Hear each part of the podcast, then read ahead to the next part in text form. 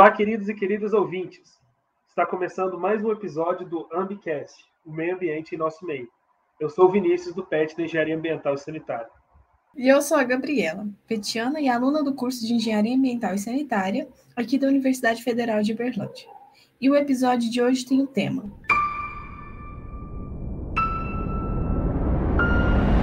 Hidrelétricas, as consequências da busca pela energia. Dos séculos, a humanidade buscou formas de se adaptar, alcançando estratégias que geraram melhoria no que se diz respeito ao conforto e condições de vida. Entretanto, em meio a tudo isso, alguns aspectos, mesmo atualmente, continuam sendo pauta de discussão, como a geração de energia, a qual é extremamente essencial para a existência, mas também se apresenta como danosa ao meio ambiente. Essas pautas, quando abordadas, fizeram com que o mundo tomasse cada vez mais conhecimento do peso de suas ações. A cada nova descoberta, perguntas e mais perguntas são empilhadas sobre a ideia do que aquilo representa e pode representar futuramente, na proposição de garantir resultados melhores e de atestar efeitos ambiental e socialmente corretos. Diante disso, mesmo as tecnologias antes consideradas limpas, renováveis ou verdes foram postas à prova, como é o caso das hidrelétricas. Questionamentos quanto à sua capacidade de ser considerada energia limpa, bem como as suas consequências para o meio ambiente e para a sociedade, surgiram, fazendo com que as pessoas se perguntassem: existe alguma energia realmente livre de repercussões negativas? Então, para discutir conosco, convidamos o Wallace Alves. Seja muito bem-vindo. Poderia contar um pouquinho da sua trajetória para nós? Salve, salve, pessoal do Ambicast, Gabriela, Vinícius, obrigado pelo convite. Eu sou o Wallace, sou engenheiro ambiental e sanitarista, trabalho aqui como servidor na Secretaria de Estado de Meio Ambiente e Desenvolvimento Sustentável de Minas Gerais, é, a SEMAD, né, aqui na Superintendência do Triângulo Mineiro, em Uberlândia. Nessa trajetória aí dentro do órgão, é, eu já passei pelo IEF, também pela, pela diretoria jurídica da Supramp, que eu sou estudante de Direito atualmente na UF, como segunda graduação, e agora estou na diretoria técnica é, da Superintendência, no Núcleo de Controle Ambiental, e além dessa, dessa minha atuação profissional que já me coloca dentro é, do espectro né, da, da atuação ambiental em si, técnica, é importante pontuar que Nesse episódio que nós vamos falar de política pública de meio ambiente, a própria palavra política entra no meio, então, é, como a gente vai tratar de gestão pública e meio ambiente, é importante eu pontuar que também sou ativista da causa é, ambiental e sindicalista, tanto dos direitos dos trabalhadores quanto da própria estrutura pública é, que protege o meio ambiente. Então, são coisas que andam em paralelo, porque muitas respostas às questões técnicas da, da nossa matriz energética encontra resposta na gestão e na política pública brasileira. É, então, de novo, muito honrado em estar aqui participando do espaço e parabenizar pelo tema, que é super importante a gente discutir de onde vem a nossa energia. Às vezes falta energia para discutir coisa tão complexa, mas estudantes de engenharia, com certeza, isso a gente tem que estar na vanguarda desse debate.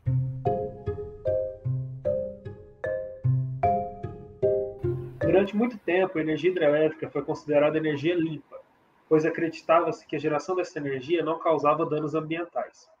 Várias pesquisas abordam os impactos causados pelas hidrelétricas, desde sua construção até o seu funcionamento. Porém, devido à alta disponibilidade de recursos hídricos em território brasileiro, a geração de energia hidrelétrica tornou-se grande potencial econômico no setor energético brasileiro. Contudo, o que são e como funcionam as usinas hidrelétricas?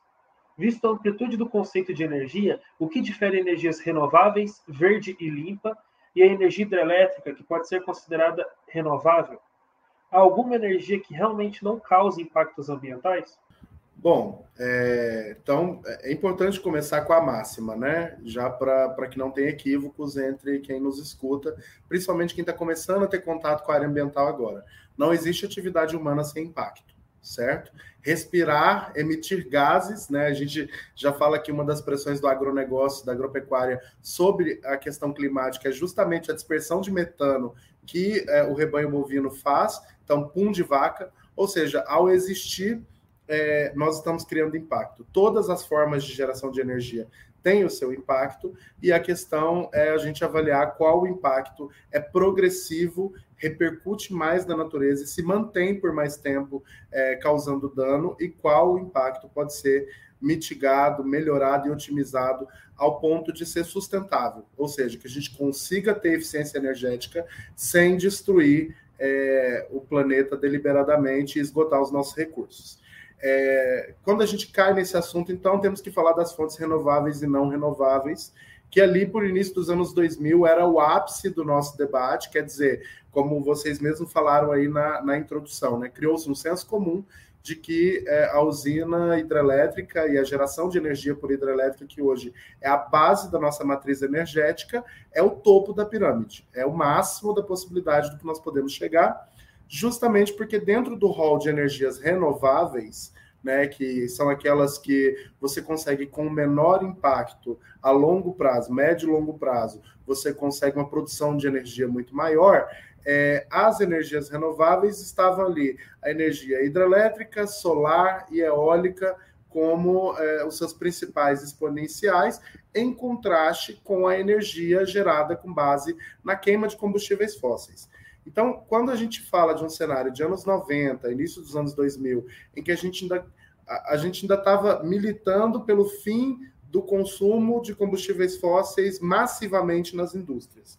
Hoje ainda há, né, principalmente quando a gente fala no nosso transporte doméstico, rodoviário, de cargas, a gente ainda queima combustível fóssil, né, mas é, a, a sua escala é muito menor em participação né? E na matriz energética brasileira também. Agora o nosso debate é sobre esse segundo passo. Dentro do rol de energias renováveis, né? Aquelas que são melhores, mais sustentáveis para que a gente baseie o nosso modelo de sociedade de produção. É, qual energia que causa mais impacto? É, qual modo de produção de energia causa mais impacto? Dentro desses três que são os mais comuns, energia solar, eólica e hidrelétrica, a hidrelétrica é a que causa maior impacto, é a que dá maior produção, é, então ela gera indubitavelmente é, uma maior produção, mas ela causa um impacto muito maior do que o ganho de produção que a maioria das inundações gera. Então, explicando rapidamente, já que a estrela aqui do nosso episódio vai ser a usina hidrelétrica, é, as hidrelétricas elas funcionam com geração de energia através da diferença de potencial. É, bom português, né, em poucas palavras, é, é aproveitar das altitudes do terreno, das diferenças de altitude. Então, se eu tenho um vale é, para ser inundado, né, uma região de profundidade nas feições naturais do terreno, quando eu construo uma barragem no rio que passa no fundo desse vale, a água vai se acumulando ali, a barragem fica com né, dezenas de metros de altura, e a partir da pressão da água acumulada, mais a diferença de gravidade entre o pico da barragem e o local onde estão tá as turbinas do maquinário, a força da água gira as turbinas e faz gerar energia elétrica. A grosso modo, é isso. É, então, é tido como um modo de energia renovável porque não há uso consultivo. O que, que é um uso consultivo? É, da matéria-prima, do recurso. Quando eu queimo carvão natural, quando eu queimo biomassa, é, aquilo que eu queimei eu não consigo requeimar, né? Porque, é, quer dizer, foi um uso consultivo. Eu consumi é, aquele recurso. A usina hidrelétrica, não, porque ele só aproveita da diferença de, de, gravidade entre um ponto do terreno e outro, para que a força da água movimente as turbinas, mas aquela água não vai desaparecer. Em volume e quantidade, eu não vou perder é, aquele potencial hídrico. No entanto, existe uma pegadinha aí. É, geralmente, realmente, aliás, né, o uso não é consultivo. Eu não vou perder em quantidade, mas eu perco em qualidade. E perco muito. Então, quer dizer, é, o reservatório, a mudança do, do regime liminológico, né, do regime é, natural do ecossistema aquático, faz com que vários problemas ambientais possam começar a aparecer, desde o assoreamento, né, que é a, a deposição de solos das áreas do entorno, das áreas agrícolas, é, dentro do leito desse, desse reservatório, gradativamente, além da perda de potencial de energia, eu vou tendo contaminação dele, gera um efeito, né, um fenômeno que nós chamamos de eutrofização. Além disso, aquilo muda completamente as espécies que habitam é, esse reservatório, que se muda o, o, regime limnológico, que é a palavra que eu usei logo há pouco para dizer a dinâmica ecológica dentro de ecossistema aquático, é, eu também vou condenar as espécies que não estão adaptadas a esse novo regime, quer dizer, o braço de um rio virar uma represa, eu mudo o tipo de animal que está adaptado ali. Com todos esses impactos e mudando, alterando o nível de qualidade da água, será que a gente não tem que rediscutir sobre uso consultivo ou não consultivo para entender se aquilo é renovável ou não? Quer dizer, um reservatório de usina hidrelétrica em que eu tenho água que progressivamente está apodrecendo, está eutrofizando, perdendo qualidade nos padrões físico-químicos dessa água, eu posso considerar que aquilo é renovável? Renova para quem? Né? Quer dizer, se eu vou ter que fazer um tratamento, fazer uma intervenção humana para que aquele produto volte a ser, no caso a água, volte a ser consumível e ter uso tanto para o ecossistema quanto é, é, para o ser humano, em que medida que isso é renovável? Nós temos que começar a ter essa análise crítica, é, porque a literatura que nos trouxe até aqui, que nos fez e nos faz né, gradativamente superar totalmente a dependência de combustíveis fósseis, não pode nos fazer estacionar nesse messiânico modo de energia que é a inundação de milhares e milhares de hectares é, de terra produtiva, com vegetação, com floresta, com ecossistemas, é, para que se torne ali uma concessionária de energia que concentra é, ganhos, né? Por que, que dentro de todos os, os sistemas de energia renováveis possíveis para o Brasil, um país que faz sol o ano inteiro, um país com uma das maiores costas do mundo, inclusive tem a maior enseada linear do mundo, é, ou seja, potencial de vento é, é, de sobra, por que, que nós escolhemos o modelo hidrelétrico para que a gente aposte todas as fichas? É, porque é o único modelo, dentre desses citados, que é possível você reunir em poucas corporações é, o domínio sobre esse lugar. O reservatório é um espaço físico, existente, alguém tem que ser dono daquele reservatório, e, e aquele grupo vai ser reduzido. Então, consigo é, fazer o monopólio da energia. A partir do momento que eu invisto em medidas como é, popularizar o acesso à energia solar, é, não tem como reunir num lugar só os raios do sol, impedir que os raios do sol cheguem a determinados espaços geográficos, a determinados territórios. Mesmo diante dos impactos ambientais advindos da construção de barragens, como a mudança da composição química do rio, da sedimentação e a vida de espécies aquáticas, ela ainda se mostra uma opção favorável quando posta na balança. A metáfora da balança é muito boa para ilustrar o que eu falei ali na pergunta passada mesmo. É, o que, que você vai colocar como contrapeso do outro lado da balança? Então, desse lado de cá está a usina hidrelétrica. Se você colocar combustível fóssil lá, aí realmente é, a balança fica mais pesada para o outro lado. Agora, é, se você colocar outras medidas, e, e, principalmente uma matriz energética que seja inteligente, aí ela já não se mostra mais favorável, principalmente para ser um único modelo. O problema das usinas hidrelétricas hoje no Brasil é que ela é o único modelo de investimento é, é, só se pensa na inundação, tanto para fazer pequenas centrais hidrelétricas, centrais geradoras ou usinas hidrelétricas, que são é, três tamanhos diferentes de inundação, mas é, é a única saída para a matriz energética brasileira atual, a única política que se coloca em curso é essa. Nós estamos falando aqui direto do Triângulo Mineiro, gente. Aqui tem o que 18 projetos de, de usinas é, para construir nos próximos anos e mais é, as dezenas dezenas que nós já temos, só um braço do Rio Araguari, um trecho do Rio Araguari é barrado por Miranda, Capim Branco 1, Capim Branco 2. E isso como usinas, usinas grandes. Né? é, chega ali embaixo e encontra com Nova Ponte, outro reservatório gigantesco que inundou uma cidade. Quer dizer, é, enquanto isso, em contrapartida, nós não temos uma política urbana para que nós geremos energia em prédios. Para começar, os prédios urbanos eles poderiam ser construídos através de uma regulamentação com materiais e métodos que já melhorasse o conforto térmico é, que já diminuísse o uso de energia para refrigeração e para iluminação. E a, e a, partir disso, incorporar elementos em suas fachadas que gerassem energia através da captação solar. Investir em telhados verdes, que também é, promove uma refrigeração natural e dispensa o gasto de energia com, né, com algum implemento artificial. Então, quer dizer, só aí a gente já fala que o comércio teria autonomia é, energética, residência, isso já é uma realidade, falta só uma política pública para que fabrique painéis solares, para diminuir o custo disso, é, regulamentar uma maneira como a, a, concessionária de energia vai fornecer e comprar os, os excedentes da população, é, mas cada casa já poderia estar autônoma de energia elétrica no país, né, o que aumentaria a renda da população. Hoje, é, é quer dizer, na minha casa mora eu e meu marido, a gente paga 250 reais de energia numa casa com duas pessoas, que nesse calor a gente nem banho quente não toma. Então, quer dizer, é, tá uma coisa cada vez mais absurda e a gente não tem uma política energética inteligente que nos fuja desses impactos ambientais, impactos sociais, impactos políticos até é, econômicos, né?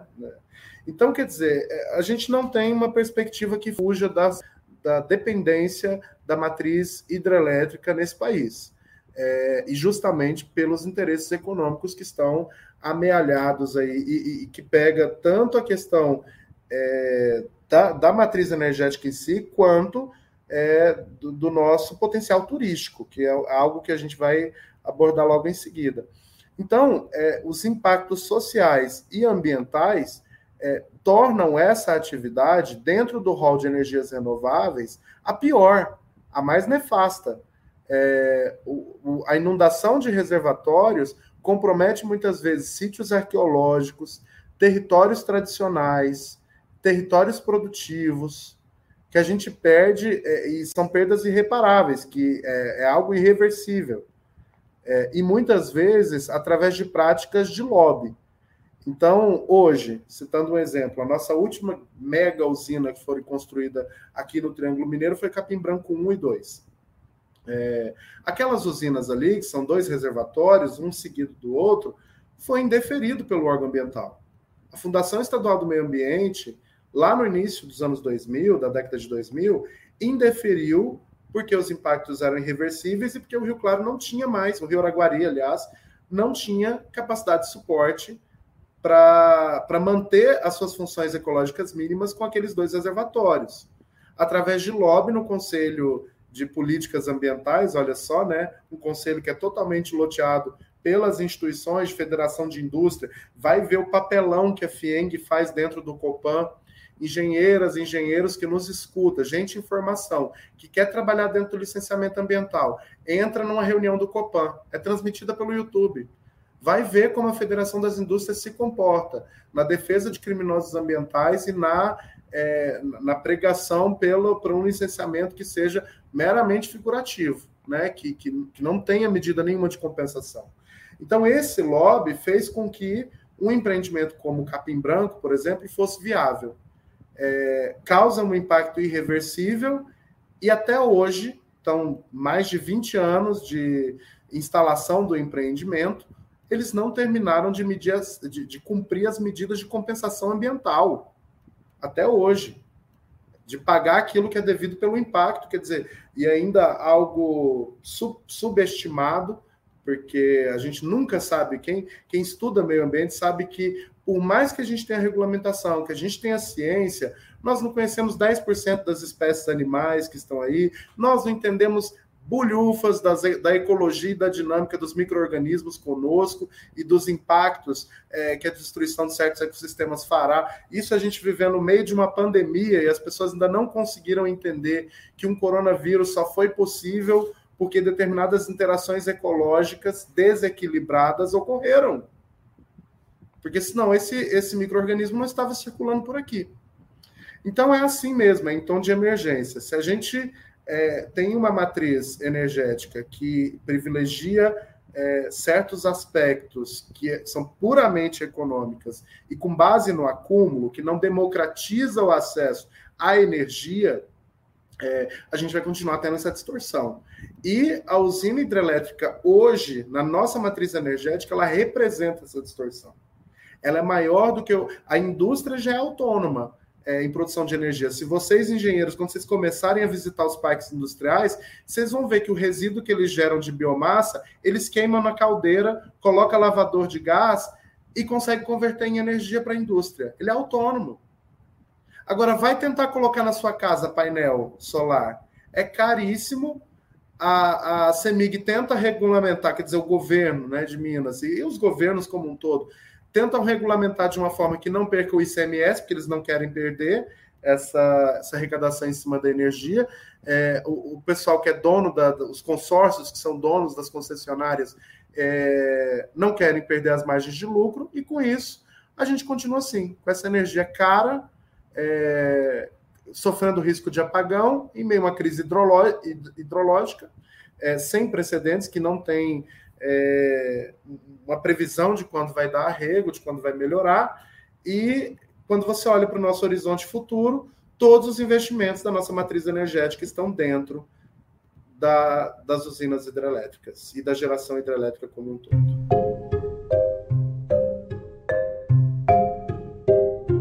Sabe que as hidrelétricas são a maior fonte de energia elétrica no Brasil, o que faz com que elas estejam espalhadas por todo o território nacional. Com elas estão também barragens, a fim de represar e armazenar a água a ser utilizada, bem como para outros fins. Contudo, a construção de barragens hidrelétricas pode também ser sinônimo de deslocamento de populações locais e negligência com atividades ecossistêmicas, como a pesca. Um exemplo disso foi o ocorrido no complexo hidrelétrico do Rio Madeira, constituído pelas hidrelétricas de Giraú e Santo Antônio, em Rondônia, sendo que mais de 2.800 pessoas foram obrigadas a sair de suas casas. Posto isso, quais providências podem ser tomadas para que a energia possa ser produzida e o povo não saia prejudicado?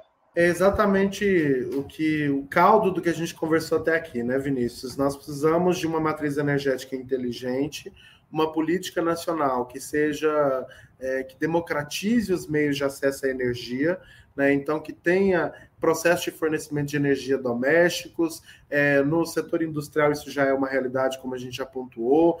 É, gente, aterro sanitário gera energia. Está entendendo?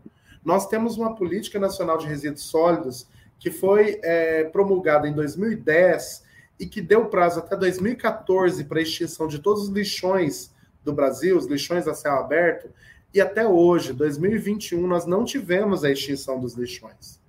Então, se a gente tem no Brasil uma política séria de resíduos sólidos, implementa isso, passa a, a, a, ter os aterros sanitários ambientalmente controlados, receber esses resíduos, você ainda pode gerar energia, energia elétrica, né? Então, mais autonomia. É, são inúmeros os processos. O setor agro-silvo-pastoril tem como gerar energia elétrica a partir dos dejetos suínos, bovinos, enfim. É, não há limite para pensar em inteligência, eficiência e autonomia energética, democratização energética é, no nosso país. A gente já tem tecnologia para isso falta subsídio, falta política pública. E é porque é muito conveniente, de novo, que se mantenha o sistema centralizado no modelo de geração hidrelétrica para que se mantenha acumulados lucros com esse sistema de exploração. Então, é, é a única saída, Vinícius. É, não existe uma saída. Até eu já vi candidato à presidência da República, Ciro Gomes, estava lá falando sobre Belo Monte. Aí estou lá assistindo, ele vira e fala: não, porque Belo Monte é, é de impacto ambiental baixíssimo, porque nós fizemos um tipo de inundação em que a cota máxima de inundação é o leito sazonal. Então ele não passa do leito sazonal do rio.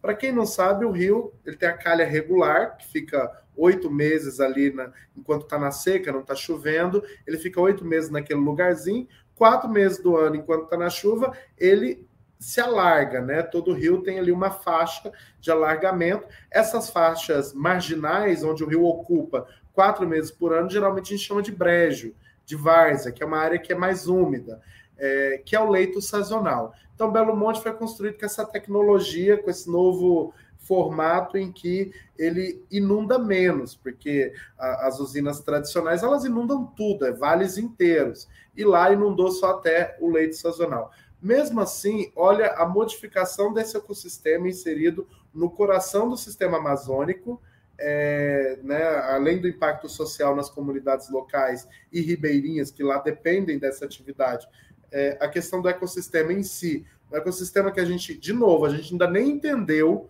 que a gente não sabe 10% do que está contido na Amazônia, e agora existe um trecho inteiro do rio que ele só tem um leito, uma calha, é a calha sazonal. Agora, a calha sazonal daquele rio foi transformada em calha permanente. Como que a gente pode comemorar isso como melhor modelo e perspectiva de futuro para a geração de energia nesse país? É, pelos próximos 10 anos, pelos próximos 15 anos, porque mais do que isso não vai ter rio para se planejar. Né? Vai ter tudo sido modificado.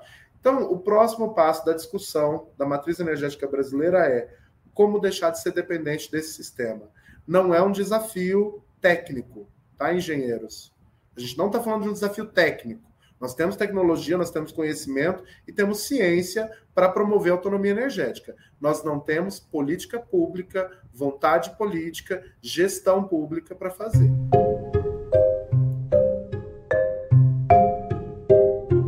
Sabe-se da importância do turismo como transformador econômico de uma região, agregando valor àquele lugar e à sua cultura. O uso das estruturas adjacentes às hidrelétricas não apenas para geração de energia, mas também para atividades turísticas, como no Brasil, com a usina hidrelétrica de Itaipu, binacional, localizada no município de Foz do Iguaçu, estado do Paraná, aqui no Brasil, que é a grande referência de potencial turístico e efetivo. Com isso, fica o questionamento: é possível toda a hidrelétrica se tornar um ponto turístico? Além disso, quais as vantagens das hidrelétricas como grande potencial para o Brasil? Então, primeira pergunta: é possível que toda a hidrelétrica vire ponto turístico? Vamos entender o que é ponto turístico, porque esse pessoal argumenta isso em seus processos de licenciamento, está lá no EIA-RIMA, fomento ao turismo. Qual que é o tipo de turismo que a gente está falando? A partir do momento que você tem uma represa, você vai ter uma orla, aí o pessoal gosta de fazer prainha de água doce, joga lá a areia e faz os ranchos de veraneio, as chácaras. Loteia aquilo ali tudo e cheio de casona, que é, no, no, Miranda, que é um reservatório que nós temos aqui é, no Rio Araguari, que eu já mencionei, tem rancho do Alexandre Pires, do Bruno Marrone, não, do Bruno, né? Que Marrone não é o sobrenome dele, mas do, do Bruno Miranda, enfim, tem lá o, o, o cada bacana da cidade tem seu ranchinho é, estratégico ali. É, e aí, qual que é a questão? é, desse modelo de, de turismo? Ele é privado. Nós temos uma orla de uma represa e quem for dono do pedacinho tem acesso à água faz o seu ranchinho. Então, ah, é um grande turismo que atrai muito potencial, igual a Gabriela falou, e agrega valor. Agrega valor ao quê? À indústria imobiliária, de especulação de terreno. E é uma agregação de valor pontual, enquanto eu conseguir lotear. Então, quando eu lotear essa orla, por exemplo, a orla aqui do Capim Branco 1, 2 e Miranda, que foi é, é, agora chama-se Complexo Interlagos, que foi aprovada pela Câmara de Uberlândia com unanimidade na última legislatura, atrai coisa na monta de 9 bilhões de reais. Mas esses 9 bilhões de reais vai circular entre dois agentes, quem tem terreno e quem tem dinheiro para comprar terreno. É, então, não é algo, quando a gente fala de turismo, algo plural, que é um turismo que realmente vai atrair é, qualquer público, né? E ele é monotemático, é o, o, o turismo voltado para balneabilidade, para pesca, para é, atividade com lancha, é, ou seja, estruturado ali na, nas camadas de cima novamente. No entanto, o que a gente não não vê nos processos, né, que, que essas pessoas não colocam no contrapeso dessa desse assunto turístico, é que pelas feições do terreno, usina só é construída num local que tem fraturas no terreno. Essas fraturas, geralmente nós chamamos de cachoeira, de paredão. Falando esses dois nomes, a gente já não lembra de rapel, de slackline, de, do próprio turismo de, de cachoeira, de trilha. Então, quando eu vou inundar toda essa área, todo esse potencial turístico, sobre em nome de, de, dar vazão a um certo tipo de potencial turístico, eu estou escolhendo a qual tipo de turismo eu quero dar vazão. Um turismo, ele é público, ele é aberto, ele é abrangente, qualquer pessoa vá, visita a cachoeira, sobretudo se a gente tiver um sistema de unidades de conservação nesses locais, porque é de interesse público. Então você gratuitamente tem acesso. Você faz rafting, você faz rapel, faz slackline, faz toma banho de cachoeira, faz trabalho, faz o que você quiser. É, turismo ecológico, ecoturismo, turismo rural. E tem esse turismo de bacana da lancha, do jet ski e, e, do, e da orla da represa, que é um turismo voltado ao loteamento e à especulação imobiliária. E que ele é de curtíssimo prazo, ele é efêmero. Enquanto o outro é um turismo que, pelo contrário, quanto mais você é, divulgar, aqui perto nós temos, entre Nova Ponte e Uberaba, a, a Cachoeira da Fumaça, que as noivas, o pessoal vai lá tirar foto, é um ponto turístico sensacional que vive com pressão. Agora está tendo pressão, o pessoal está querendo assalto, né? PCH Salto, está querendo construir uma usina que vai impactar nessa área, nessa região. E se a gente aproveitasse o potencial dessas quedas, vamos divulgar, vamos fazer infraestrutura pública para que essas áreas atraem, atraem mais turismo ainda, porque ela já tem muito turismo é, ocupando esses espaços, né? voluntários, ativistas até muitas vezes.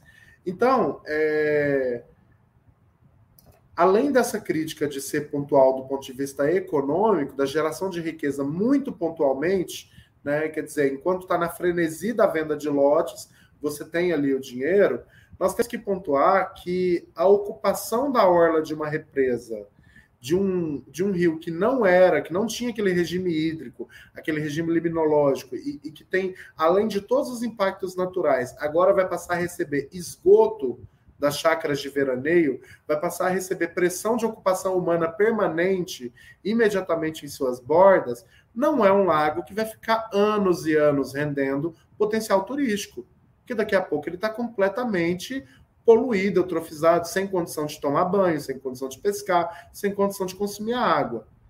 Então, é uma fonte de recursos, de girar a economia, que é um tiro no pé. É você vender a sua própria casa é, e sair torrando dinheiro, fingindo que está rico, bebendo a bebida mais cara, não sei o quê, mas você vendeu sua casa para isso. Quanto tempo vai durar esse dinheiro da boa vida? e depois que esse dinheiro acabar, você vai fazer o quê? É exatamente, é, é mais ou menos uma metáfora para a gente entender onde essa escolha política por um tipo de matriz turística vai nos levar, enquanto em detrimento de uma outra que preserva e que é, promove uma interação das pessoas com um ambiente natural e preservado. E não essa coisa das pessoas acharem que a interação dela com a natureza é a foto do Instagram na beira da orla da represa, é, enquanto você pode ter essa foto. Não porque o Instagram vai acabar, quem vai acabar é a represa.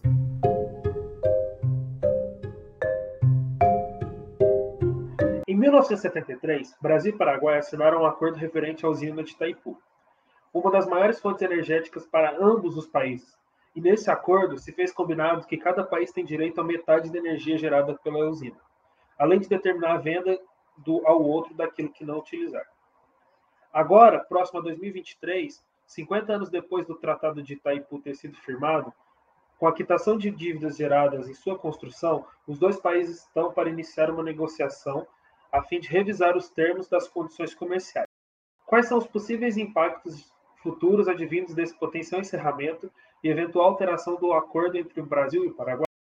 Dentro do, do, dos cenários que nos nos estão colocados. A Itaipu é uma binacional, como você disse, Brasil e, e Paraguai, em potencial de energia, de geração de energia, a maior do mundo, em extensão do reservatório, em volume do reservatório, ela perde para a usina lá das Gargantas, a usina chinesa, mas em geração de energia ela é a maior do mundo. É, e aí, como você disse, né, foram 50 anos desde o início de operação da Itaipu, foi uma usina concebida no período militar, e de lá para cá, o percentual de geração né, do, da, das receitas geradas por essa usina estava sendo para pagar os custos de produção. Uma vez quitado esses custos, em 2023, vai ter a renegociação do acordo, porque a partir deste momento é só lucro. Né? Quais são os temores? É, dentro da, da perspectiva de produção da Itaipu, é, sempre foi 50% para o Paraguai e 50% para o Brasil, do que foi dividido. O Paraguai repassava ao Brasil, a preço de custo, 25%, ou seja, metade daquilo que tocava para ele. Por quê? Porque o país, né, a região, o local que é abastecido pela Itaipu só consegue consumir 25% do, do, do montante total que a Itaipu produz. Então ele repassava esse total ao Brasil. É, o Brasil ficava, então, com 75%, ainda fica, da, da geração da Itaipu. A grande preocupação é que a Itaipu é administrada pela Eletrobras, Eletrobras que está em processo de privatização, né, que, é, enfim, o Paulo Guedes tem esse plano desde o início do governo, é, e até 2023, se isso se efetivar, quem define a lógica de preços, tanto dos 50% de produção que toca para o Brasil, quanto desses 25 sobressalentes que nós podemos negociar com o Paraguai, é, quem vai definir isso é um conselho com lógica mercadológica. Aquilo que nós falamos aqui no início do nosso papo. A CEMIG tem que gerar lucro, porque ela é uma empresa mista. A partir do momento é, que a Itaipu for gerenciada com esse objetivo, é, nós podemos esperar uma negociação que esse conselho vai ter que ganhar o dele dentro da negociação. Então, não é mais o interesse puramente público. É, fora isso, o, a, a, estatal paraguaia pode fazer um, uma diferenciação de preço desse sobressalente. Né? É, então, para além das, das pontuando os nossos desafios, para além das relações diplomáticas, né, nós precisamos ter uma boa equipe diplomática, conseguir ter uma boa relação bilateral com o Paraguai para poder fechar esse acordo. Não podemos contar com esses anencéfalos igual o Ernesto Araújo. Então, 2023 nós precisamos ter chanceler que consiga é, é, costurar esses acordos. É, é, o primeiro desafio. O segundo desafio é entender se vai vencer essa lógica da privatização de é, sistemas básicos de produção para a nossa economia. É, eu não, não discordo de, todas as, de todos os debates sobre privatização, isso para mim não é uma, uma questão tabu, a gente tem mesmo que discutir aquilo que o Estado tem que prover e aquilo que o Estado não tem, mas energia elétrica, matriz energética, é uma questão essencial. Esse país fica em pânico toda vez que fala de apagão, e com razão, que é questão de saúde, é questão de segurança, é questão de trabalho, de renda, de emprego. Então, é, jogar para o mercado a atribuição de definir preço de energia é um tiro no pé, porque, de novo, o mercado quer gerar lucro com esse, com esse produto, né, com esse capital. Então, é, nós temos que entender que estamos convidando as raposas a cuidar do galinheiro. E aí o risco maior, Vinícius, é nessa relação de preço. Quanto que vai ficar o preço depois que passar. Quer dizer, a gente chega num patamar em que eu quito o valor da usina, esse tempo todo eu estava produzindo, custeando os, os, custos de produção e ainda pagando os custos de investimento da usina, e no momento em que eu quito esses custos de produção, que pela lógica normal de qualquer país decente, a energia deveria baixar, o risco é ela subir. Porque aí vai ter que passar por um conselho misto que é, não, eu vou precisar pôr tantos por cento, porque senão é, não, não tá bom para mim. Então, é, são esses aí os desafios, né? É, é, é torcer para que as relações diplomáticas estejam melhores até lá e principalmente torcer para que a gente não tenha ambiente político para o avanço dessas privatizações que pode é, nos custar caro em um período que a gente precisa de retomada econômica, de segurança energética para retomada de emprego e renda, porque o país já está devastado por Covid, por problema ambiental, é, que acaba impactando, né? Mês passado, uns dois meses atrás, o sul do Brasil perdeu áreas extensas de produção por causa da geada, e esse mês a gente enfrentando uma crise hídrica, uma estiagem, um calor é, tão forte que, de novo, a gente é, já está tendo pressão em cima da, da produção agrícola. E aí a gente fala de segurança alimentar. Milhões de pessoas atualmente passando fome nesse país. É, pessoas que voltaram abaixo da linha da miséria e está diretamente ligada a esse tipo de política. Né?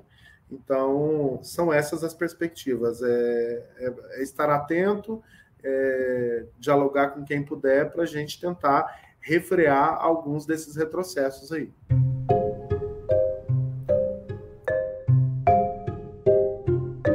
Você pergunta e o Umbicast responde.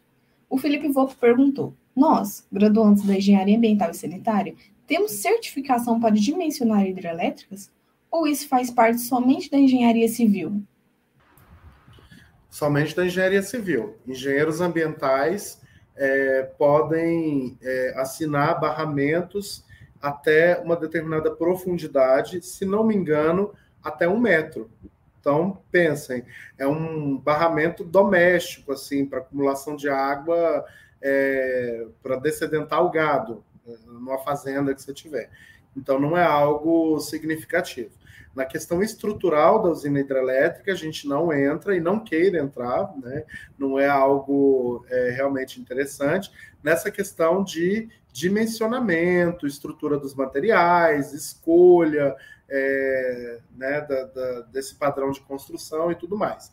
O que o engenheiro ambiental vai fazer é, é falar sobre o, o impacto, quer dizer, definir cota de inundação, é algo que nós vamos entrar para poder fazer esse diagnóstico. Olha, até determinada cota é possível, mas até determinada cota é mais aconselhável. É, diagnóstico do território em si, do ambiente é, que será inundado, das perdas ambientais, é, dos processos que serão mais interessantes que sejam implantados durante a instalação do empreendimento e também durante a operação. Né? Regimes de operação diferentes em cada período do ano é, nesses, nesse tipo de análise, que são análises é, que vão ajudar o engenheiro civil a entender as condições do ambiente, para então projetar a estrutura, nisso nós é, temos escopo para atuar. Mas na projeção da estrutura em si, não. Esse é o, foi a última pergunta, a gente está encerrando nosso fim do nosso, do nosso episódio sobre hidrelétricas. Wallace, você gostaria de alguma consideração final? Não, é só agradecer, é, desculpar se algo não ficou muito bem explicado, e aí eu já me coloco à disposição, caso queiram é, mandar mensagem, discutir alguma coisa, discordar, eu estou ali no, no, Instagram, no arroba wallace.ud, também na, aqui na postagem, provavelmente vocês vão ter a, o, o, acesso, podem me procurar. Agradecer vocês do Ambicast, gostei muito da iniciativa, queria que na minha época de faculdade tivesse algo assim para a gente já ir ficando menos perdido em determinadas coisas. Estou à disposição sempre que precisar. Já fazendo uma propaganda que eu adoro falar de floresta. Minha área, vocês me chamaram para falar de hidrelétrica, eu falei, ah, tá, vamos, mas floresta é uma delícia. E, e, é isso, gente. Vamos abrindo a cabeça, tentando desfazer e desconstruir sensos comuns e principalmente ter em mente que a nossa missão como engenheiros e engenheiras ambientais e sanitaristas é, é, na verdade, o que vai garantir que o nosso futuro tenha alguma chance de continuar produtivo, de continuar com conforto, com saúde, enfim. É, somos de suma importância. Isso é o que eu tenho para deixar. Obrigado, Ambicast. Obrigado a todos vocês ouvintes que nos ouviram. Obrigado a sua participação, Wallace Alves.